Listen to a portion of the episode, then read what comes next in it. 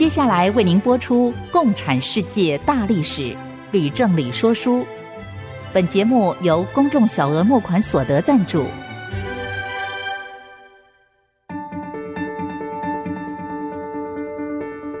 共产主义的兴衰影响近两百年来的全球局势。认识共产主义，才能掌握二十一世纪的国际发展。全球视角，大历史观点，欢迎收听《共产世界大历史》，吕正理说书。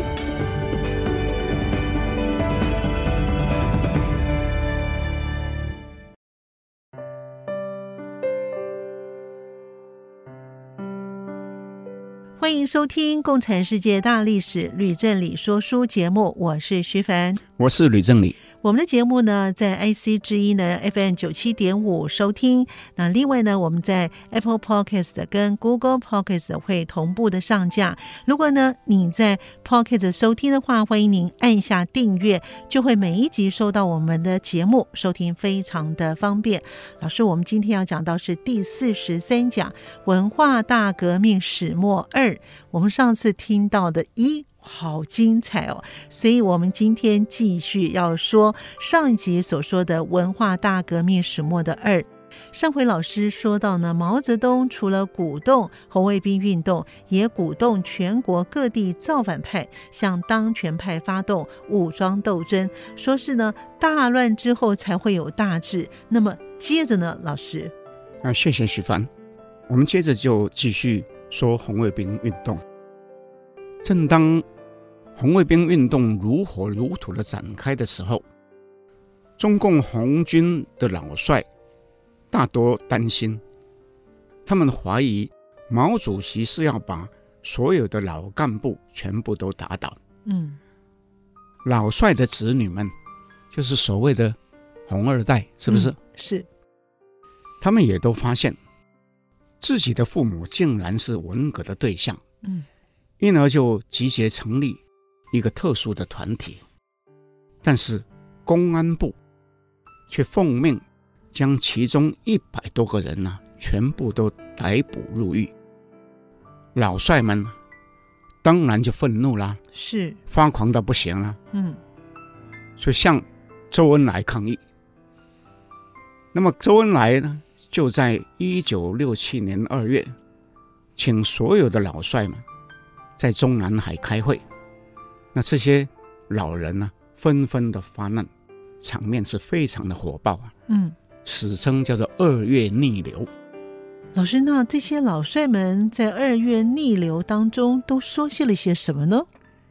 当时呢，叶剑英、陈毅、贺龙哈，这些人都斥责文革小组，说什么呢？嗯，说你们把党搞乱了。把政府搞乱了，把工厂、农村都搞乱了，你们还嫌不够，一定要把军队搞乱吗？这样搞，你们想干什么呢？也有人说，难道我们这些人都不行了吗？嗯、一定要蒯大富这一类的人来指挥军队吗？霍龙更是说，早知道有今天，我就不参加革命，不参加共产党，不该跟毛主席四十一年了。哇，这句话说起来真是火爆极了。那他不怕他自己的身家性命受到威胁吗？是啊，所以被逼急了哈，当然是只能说狠话了，对，是不是？没错。但毛泽东得到报告以后，也大怒，命令一部分老干部哈自我检讨。不过他终究也怕老帅们都联合起来反抗，所以后来还是下令释放了狱中的高干子弟。哦，那老师，那么各地造反派和当权派的武斗又是怎么样的发展呢？在各地的造反派和当权派武斗当中，规模最大的是在一九六七年七月爆发的武汉事件，嗯，震惊全国。哇！当时文革小组的代表王力啊，这个力是力量的力，王力啊。嗯鼓动造反派集结，一共有数十万人，跟当权派扩大编组的百万雄师对抗，双方呢大战一触即发。嗯，周恩来跟毛泽东也分别秘密的赶到了武汉，并且命令当权派的首领武汉军区司令陈再道认错。不料啊，当权派里面有一部分人拒绝认错，嗯，竟然殴打他们的长官陈再道，哇，又劫持了王立。周恩来这时怕群众失控，就赶紧请毛搭飞机逃走，又请陈再道协助把王立给救出来，然后才飞回北京。陈再道随后也到了北京。立刻就遭到软禁，武汉百万雄师啊，于是崩溃，造反派大获全胜。老师，我觉得毛主席啊，还是比较偏袒造反派耶。还不错，很多历史学者也是这么说的。所以王力这些人呢，必定就会更积极的去挑动红卫兵跟造反派采取极左的激烈行动，是吗？不错，比如说王力。也鼓动红卫兵去攻击外国人，啊，我举几个例子啊。好，北京的红卫兵强行把苏联大使馆馆前的街道改名叫做反修路，啊、并且在馆前啊大举示威。嗯，红卫兵又攻击法国驻北京使馆的馆员跟眷属，理由是法国军警。取缔中国红卫兵在巴黎举行的示威活动。到了八月下旬，刚刚在武汉事件当中逃过一劫的王力，竟又去挑拨一万多名红卫兵包围英国驻华的代办处。有人就冲进大使馆，放火焚烧，殴入馆员，猥亵女眷。又强迫他们游街示众，哇，这真是太过分了，跟清末的义和团已经差不多了，应该是吧？所以英国的外相就发了一个电报，质问中国的外交部长陈毅，那究竟是为什么呢？嗯，但是陈毅也被红卫兵前后批斗了不知道多少次啊，是早就憔悴不堪了，因而哈。周恩来到这时候也是忍无可忍了，啊，就检举了所有的证据哈，向毛泽东禀报。那毛主席怎么说呢？毛在武汉事件当中其实已经得到了警惕了啊，所以在收到周恩来的报告之后呢，就发怒了。嗯，他说王力是一株大大的大毒草。哇，下令。逮捕王力跟其他多名极左派的分子啊，全部把他们关进北京的秦城监狱啊。极左派呢，于是就垮台了。那老师，极左派倒台了，那红卫兵运动呢？在一九六八年五月，清华大学又有两派红卫兵发生武斗，导致一千多人受伤，二十几个人死亡。嗯。北清其他各校也发生大规模的武斗哈，到这个时候啊，毛其实已经在考虑要停止红卫兵运动，所以就派出一支三万人的工宣队，开赴各校维持秩序。那徐放，我问你，嗯，先前毛主席不是说谁去镇压学生运动，那只有美北洋军阀，那凡是镇压学生的人。都没有好下场，对，没错。那现在是谁在下令镇压学生呢？毛泽东。是啊，很多人批评说，到这个时候呢，他自己也只能这么干。嗯，那毛泽东不是就自打嘴巴了吗？可以这样讲。嗯，不料哈，这个工宣队竟然被怀大富所率领的清华红卫兵攻击，导致几百个人受伤。五个人被杀，嗯，毛就大怒了哈，直接命令红卫兵都停止武斗，又派军队接管学校。红卫兵运动啊，于是也画下了休止符。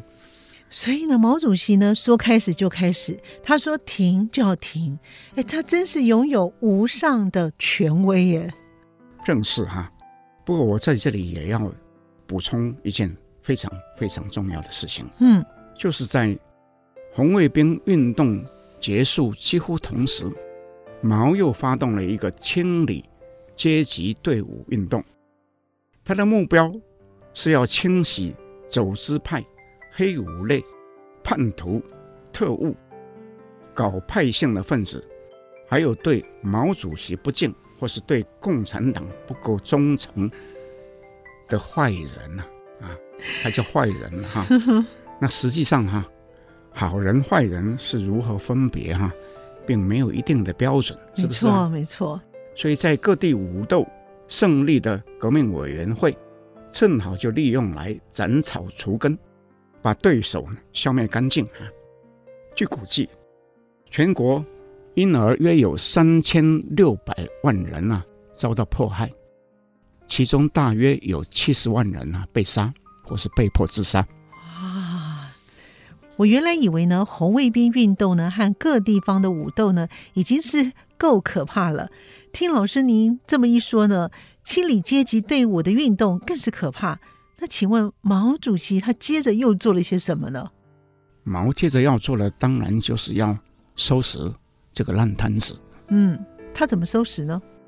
徐帆要回答你的问题，我们先回溯一下文革开始以后不久的情况。好，好，当时北京各校的红卫兵和工厂工人已经私设变相的监狱，称之为牛棚，或是叫做黑帮大院，用来关押。他们称为牛鬼蛇神的人哈，嗯，而被抓去的人哈，大多是遭到辱骂、批斗或是殴打，还有一些人呢，被迫参加劳役。后来在武斗开始的时候，也有很多被斗倒的当权派，被下放到所谓的五七干校，在其中学政治、学军事、学文化、学农业生产。学怎么样办中小工厂。五七干校通常设在非常偏远的农村里面，学员被迫要求从事体力的劳动，包括养猪、种菜、挑粪啊、扫厕所等等。嗯，有的还惜家带眷呐、啊，据估计啊，也各有数十万人。哇！所以呢，当毛泽东宣布要停止。红卫兵运动的时候，全国的大学已经有三年没有招生了，哇，也没有计划要继续招生啊。但是三届的初高中学生加起来已经有数百万人，他们既不能升学，也没有工作可以做。毛泽东于是在一九六八年底发出一项指示，说知识青年接受贫下中农的再教育。很有必要，要说服城里的干部和其他人，把自己的初中、高中、大学毕业的子女送到乡下去。一场啊轰轰烈烈的上山下乡运动啊，于是就展开了。啊，毛泽东他每天都在想这样的问题。好，我们接下来呢，休息一会儿，马上回来再听老师告诉我们呢，上山下乡的运动是怎么样来展开。马上回来。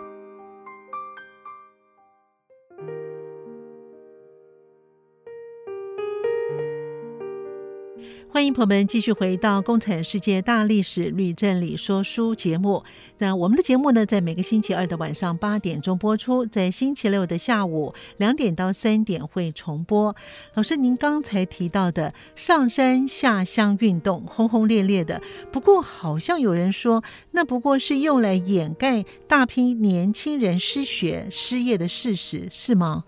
啊，确实是有很多学者这么说啊。嗯，当时有很多。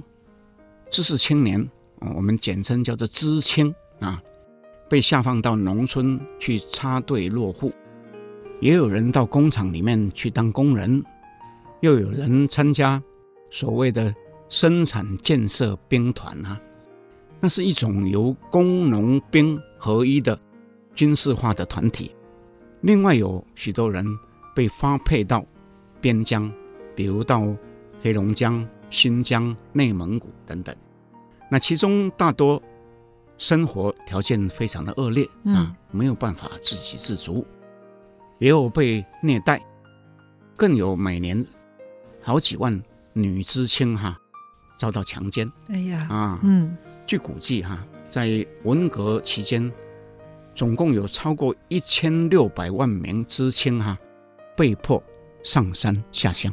哇，这么多人哦，一千六百万人呢？是啊，总而言之，文革的影响是史无前例的。对，牛棚、五七干校，还有上山下乡运动啊，对知识分子和青年学生们来说哈，尤其是不堪回首。所以在文革结束之后，中国的文学作品当中，有很大的部分就是以有关文革跟这些伤痛的回忆哈，作为主要的题材哈，嗯，被通称叫做伤痕文学。听老师您这么说之后呢，文化大革命的动乱好像在一九六八年底就已经是过了高潮。那毛主席在这个之后，他又做了些什么呢？在一九六八年十月。中共举行八届十二中全会，毛指示要通过决议，永远开除刘少奇的共产党党籍啊！这显示什么呢？就是他对刘少奇的余恨未消。对。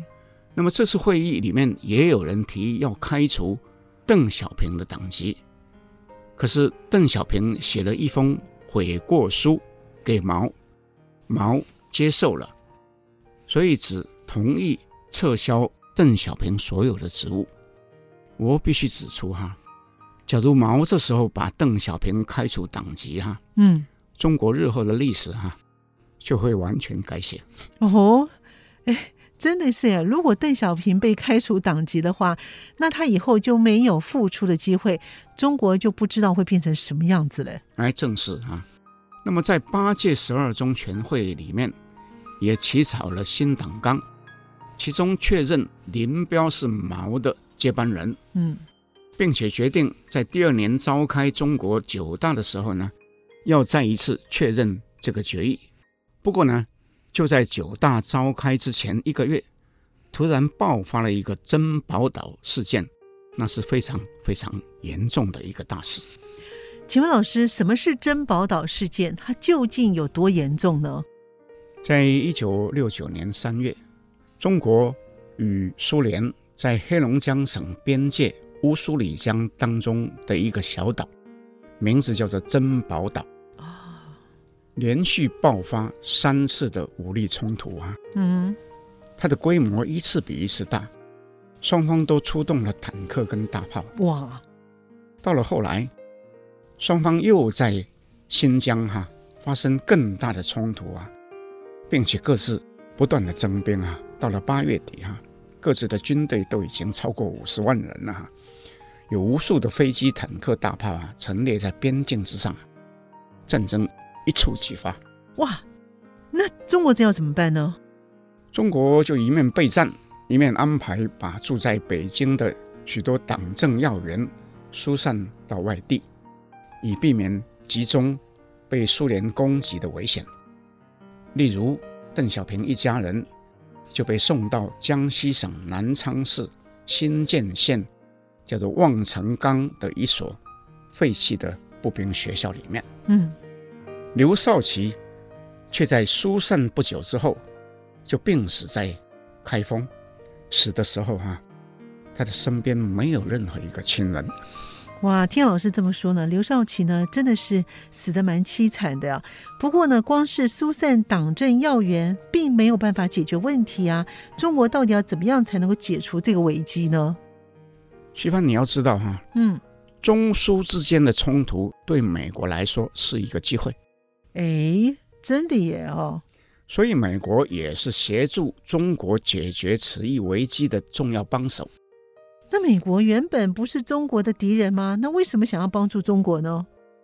美国这时候的总统是尼克森，嗯，刚刚才在两个月前，也就是一九六九年一月就任，所以要回答你的问题啊，就必须从尼克森当选总统之前的历史啊开始回溯。好，尼克森其实原本是以反共著称的，对。但是他在竞选总统之前呢，就已经发表文章，主张美国应当要和中国接触，不能够再漠视中国的存在。按他的话说，哈，他的原话说，更不能把。拥有数亿人口的中国，永远摒除于国际社会之外。尼克森在就任总统之后，更明白的表示要跟中国修好。不过，老师，我还是不明白，为什么尼克森会有这么大的转变呢？简单的说，那是因为美国从一九五四年起派兵到越南打仗，又不断的征兵。越陷越深了，啊，而尼克森跟他所聘的国家安全顾问季辛吉，都急着想要退出越战的泥淖，有意啊拉拢在背后支持北越的中国，同时呢，也要达到牵制苏联、分裂共产阵营的目的。哦，原来是为了越战，而且分裂共产阵营。哎，不错。不过我要跟听众报告。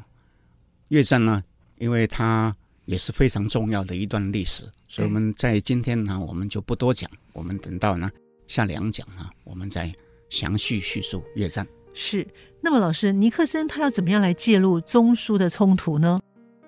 当时苏联军方的强硬派强烈的建议要以核武对付中国，不过布里兹涅夫跟总理柯西金都认为。必须要谨慎一点，所以命令去探寻美国的态度。那事实上，这时候中国也有核武，不过技术还很落后。中国虽然在一九六四年十月在新疆的罗布泊试爆原子弹成功，嗯，苏联却比这更早三年呢、啊，就有一位叫做沙卡洛夫的科学家领导的团队哈、啊，完成了核弹试爆。它的威力是中国的原子弹的二十倍啊！哇，这么高！不过尼克森和季辛吉都认为，中国是美国可以用的一张牌呀、啊，不能放任苏联把中国打趴在地上。嗯，因而就明白对苏联表示哈、啊，坚决反对动用核武。嗯，又故意哈、啊、让。纽约的媒体刊登苏联意欲对中国不利的报道，我猜苏联一定很生气吧？自认被美国欺骗了哦。正是，布里兹涅夫大怒哈，可是已经失去了先机哈，没有办法再蛮干了哈。嗯，当时中国由于一向宣称美国是美帝国主义啊，是敌人了，是不是啊？对，所以他当然就不便公开对美国表示感谢。嗯。不过呢，已经体认到必须要考虑联美制苏。不过呢，双方呢还是没有任何的接触往来。那么他们双方是什么时候开始才有接触的呢？啊，这故事就很有趣了哈。嗯，一九七一年四月，中国派国家乒乓球代表队到日本参加世界锦标赛。嗯。这是文革爆发之后，中国第一次派运动员出国参加比赛。美国的乒乓球队也参加这次比赛，并且呢，向中国队表示希望能够访问中国啊。没有想到，很快就获得中国的邀请啊。嗯，那这是韩战以后哈、双方第一次的接触啊，被称为是破冰之旅。哇！乒乓外交之后三个月，季辛吉又秘密的飞往北京，突然就和周恩来一同出现在媒体的面前。世界各国呢就无不惊讶啊！季辛吉声称此行是为了尼克森访问中国做准备啊。那他要准备什么呢？嗯，准备什么呢？准备事项之一就是在当年的十月中。把中共送进联合国，把台湾赶出去。哦，嗯、所以我们台湾被赶出去就是这样来的，就是这样。嗯、我们先休息一会儿，马上回来。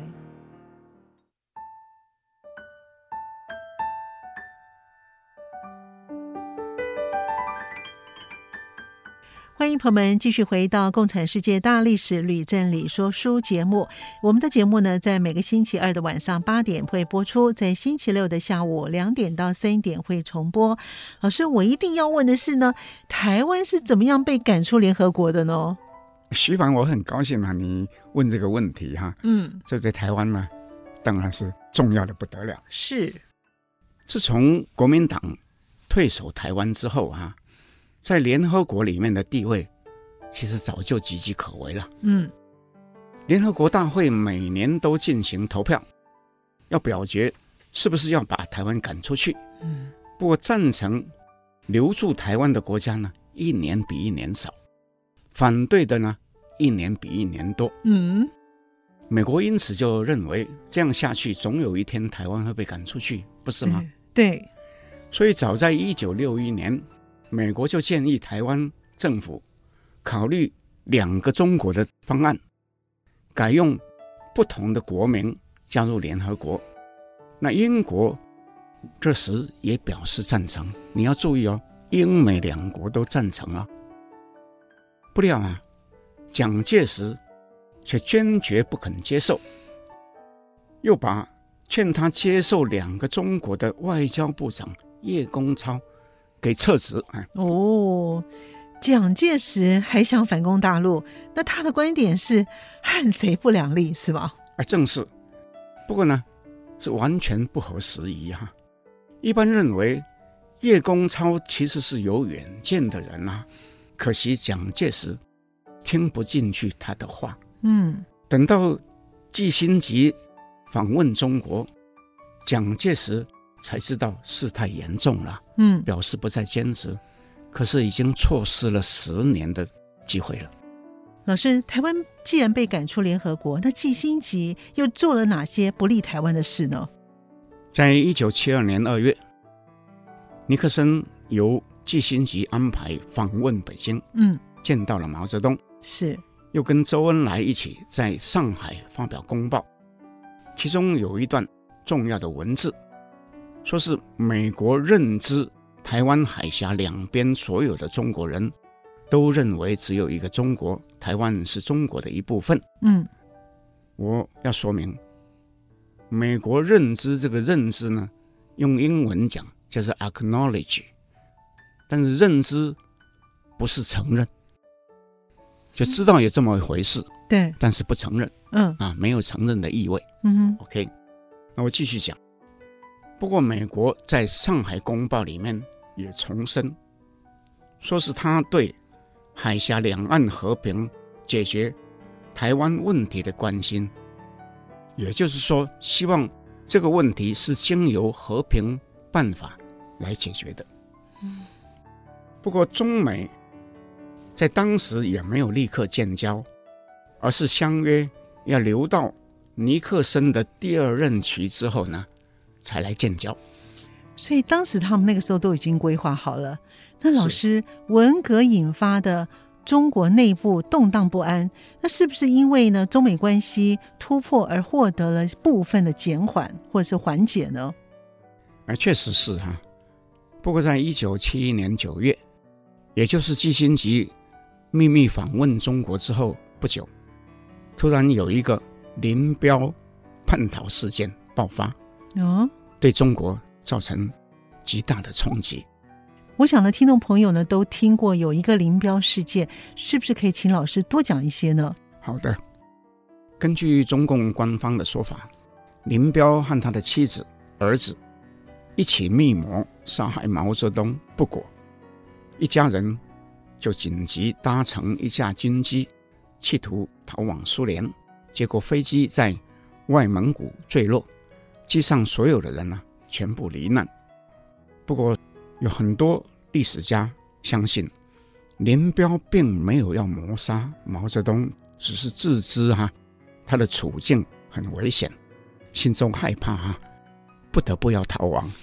嗯，老师这样叙述呢，我个人我相信啊。不过这些史学家他们怎么来说呢？他们有什么样的根据呢？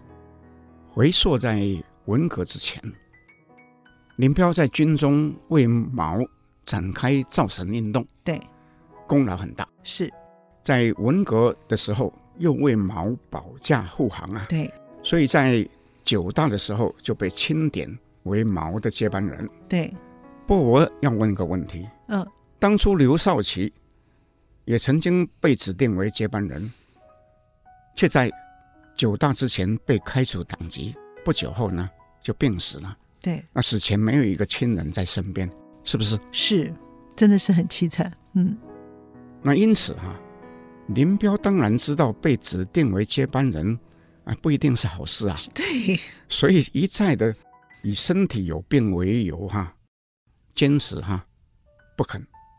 可是最后呢，还是只能接受。那后来是不是又发生了什么事情，使得林彪他更加的害怕呢？有的，在一九七零年八月，中共在庐山举行一次大会。啊，请各位注意，这次庐山会议跟一九五九年彭德怀被批斗的那个大会呢，是两个不同的庐山大会。哦，OK。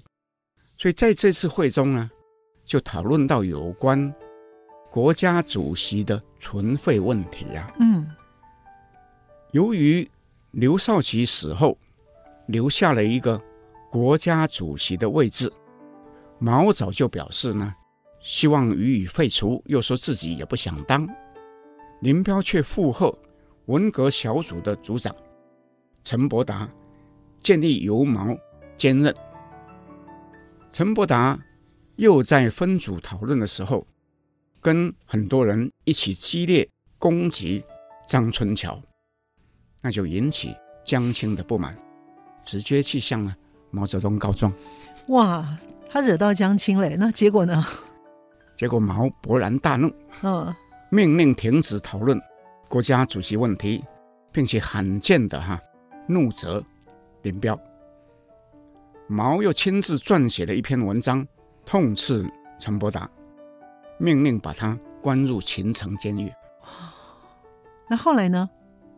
那事实上啊，在九大之后，江青早就把林彪当作敌人了，因为权力斗争嘛。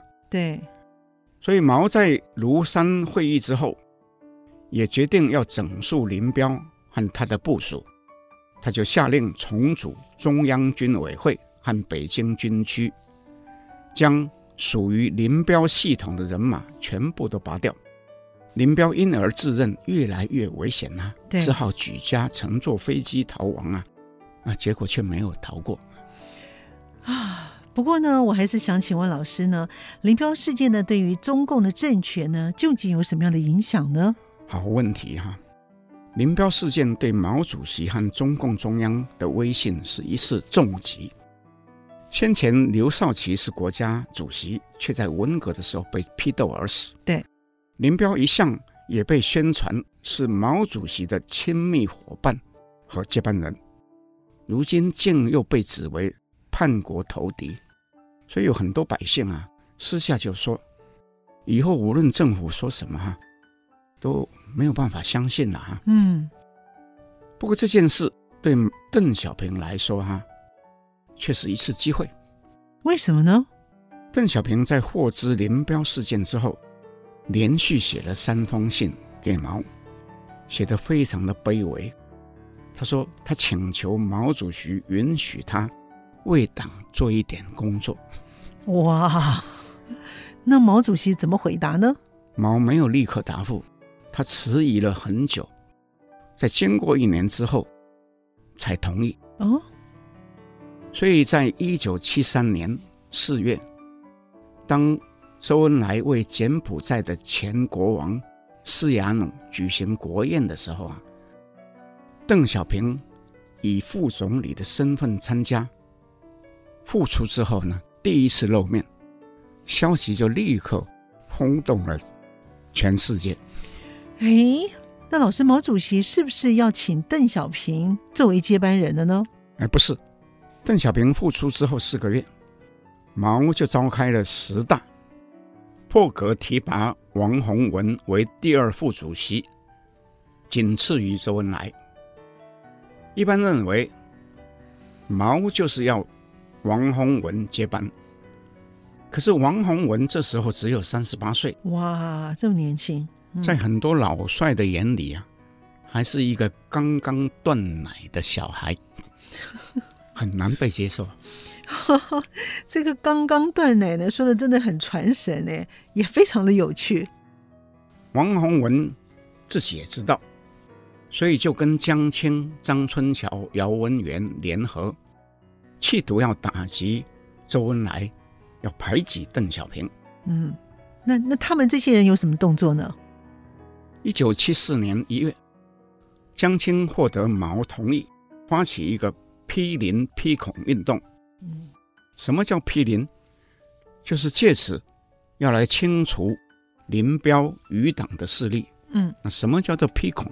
嗯，就是借批评孔子来攻击反动分子。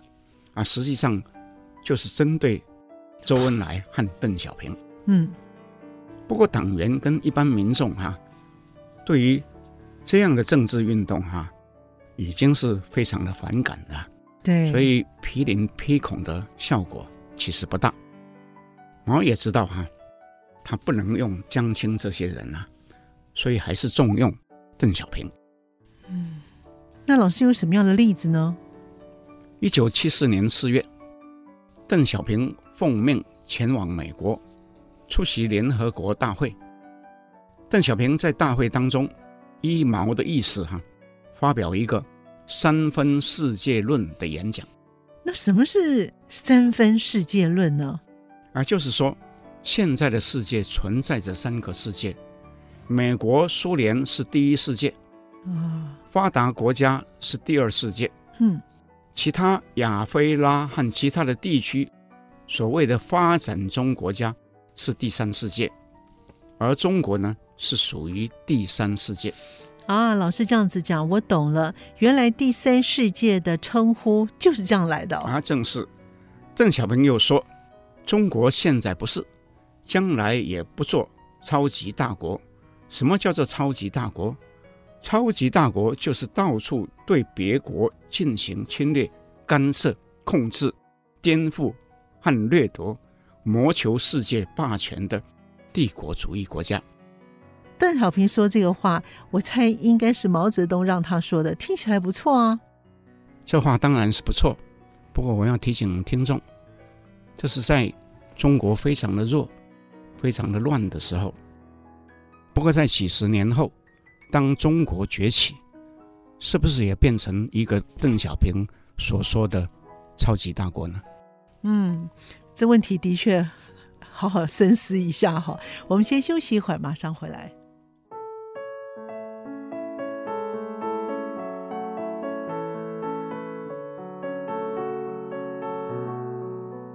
欢迎朋友们继续回到《共产世界大历史吕振理说书》节目。请问老师，周恩来呢一向掌管外交事务，为什么？毛不派他去联合国发表演讲，而是派邓小平呢？周恩来这时候已经七十六岁了，哦、又罹患癌症哈，正在住院哈。嗯哼。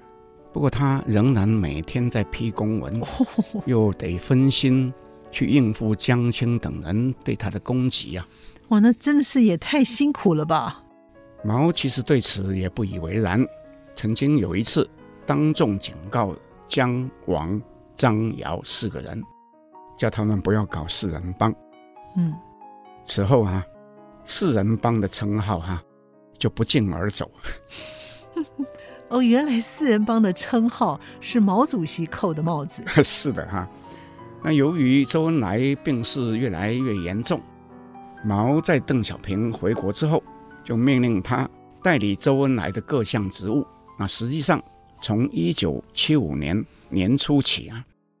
他已经是中共的主政者。那邓小平究竟做了什么样的事情呢？邓小平主要是致力于整顿军队、整顿交通、整顿工业等等。哎，那邓小平为什么要这么多的整顿呢？那是因为经过了九年的文革之后，中国已经一片混乱了，千疮百孔。是以军队为例啊，邓小平决定要分三年裁军，从六百一十万减成四百五十万，同时整顿严重失控的军纪。又如交通方面，万里奉命担任铁道部的部长，嗯，以铁腕措施整治，竟然在仅仅两个月内。就使得瘫痪已久的全国铁路通车畅行无阻啊！哇，这个厉害！此外哈，接任中国科学院院长的胡耀邦下令将先前被下放劳改的科学家都招回来。原本在文革期间，国家只强调“红”一个字，胡耀邦改以“专”为任用人员的标准。哇，邓小平真的是很能做事的人呢。听老师这么叙述的话，真是令人敬佩哎。是啊，不过那是因为他有权力在手上哈。嗯。不过徐凡，你要知道哈，嗯，无论邓小平的权力有多大，源头还是在毛泽东。是的。毛这时候虽然是行将就木，但只要说一句话，邓小平就不免是。要粉身碎骨啊！我相信邓小平自己也很清楚。对，但毛也生怕邓小平又要把国家带向走资派的道路，所以就默许四人帮跟邓小平作对。那老师是不是可以举几个例子呢？好的，一九七五年九月，邓小平跟江青在山西省一个农业学大寨的会议里面发生冲突。邓小平说要提高生产效率，江青却说不要忘记了阶级斗争啊。两人吵得不可开交，所以四人帮又向毛泽东告状，说邓小平从来就没有说过一句赞同文革的话，恐怕有回复到文革前体制的危险。毛就心里不安了哈，嗯，决定。要强逼邓小平再一次的自我检讨，可是邓小平这一次无论如何都不肯认错，因而就被停职了，也没有办法去保护跟随他的部署。嗯，那既然如此的话，邓小平的部署是不是有被害呢？有的，我举一个例，有一位教育部长。名字叫做周荣新，新是这个三个金的新。对，周荣新原本是奉邓小平的命令，要重开停办很多年的大学啊，结果不但被撤职，又在生病住院的时候被拉出去批斗五十几次啊，最后呢就不幸去世了。哇，这真是惨哎！四人帮也未免太不讲道理了。那中国不就是完了吗？那后来呢？后来，在一九七六年一月，周恩来不幸就病逝了啊。嗯。四人帮这时候以中共中央的名义下令，迅速将遗体火化，又说追悼会要从简，又通知外国不必派任何代表来致祭，也不准百姓参加，所以百姓只能自设灵堂。或是在北京的街道上为周恩来送行，那四人帮实在是太过分了。是啊，不过邓小平被允许参加追悼会，但是他在之后又被软禁。哦，这时刚好是清明节之前。嗯，大批的北京百姓开始聚集在天安门的广场，并带来纪念周恩来的花圈挽联。人数竟超过两百万，这么多啊！北京政府却在晚上的时候派人把广场上的花圈全部都移掉，群众就大怒了，就纵火烧车，不过被军警强迫的解散。毛泽东随即下令罢黜邓小平所有的职务，四人帮这时又要求毛将邓小平开除党籍，毛却还是拒绝。并且下令要保护邓小平。哎，这不是很矛盾吗？